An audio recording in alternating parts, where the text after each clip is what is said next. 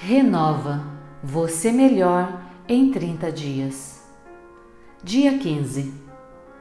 Fim da detox. E agora? Você concluiu os três dias de destoxificação mais intensos e estou muito orgulhosa de você. A verdade é que para se obter boa saúde, o processo deve ser contínuo, ou seja, ter hábitos que facilitem a limpeza natural do organismo. Os que comem e trabalham intemperantemente e irracionalmente falam e procedem irracionalmente. Não é necessário beber bebidas alcoólicas para ser intemperante.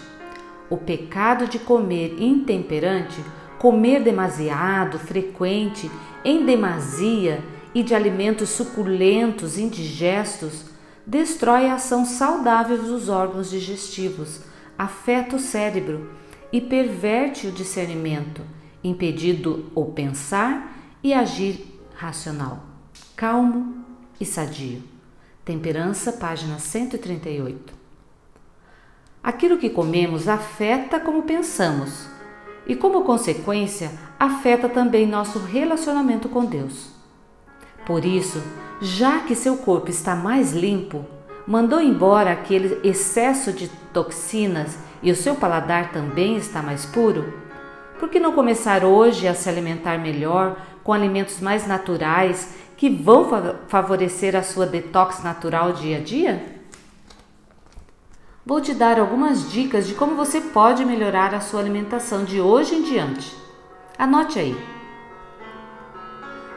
Primeiro, Mantenha seu corpo sempre bem hidratado.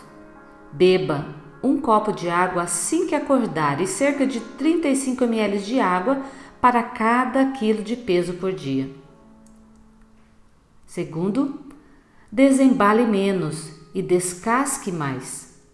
Cereais, integrais, feijões, frutas, verduras, legumes, sementes e castanhas devem ser a base das suas refeições.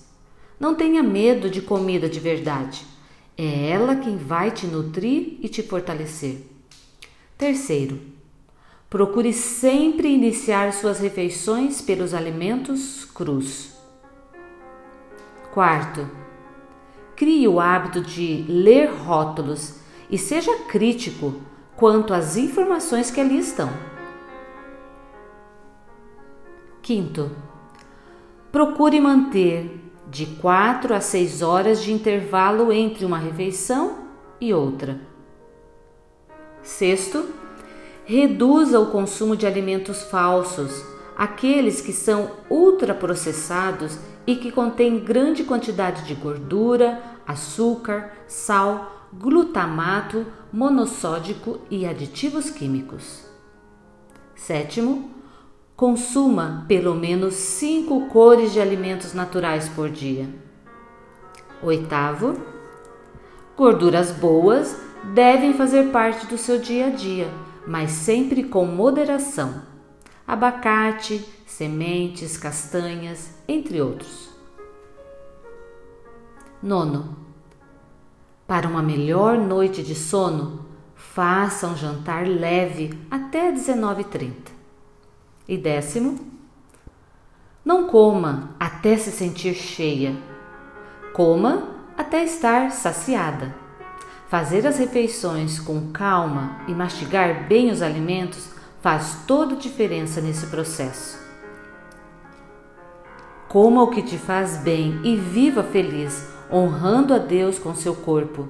Lembre-se, Portanto, quer vocês comam, quer bebam, quer façam qualquer coisa, façam para a glória de Deus.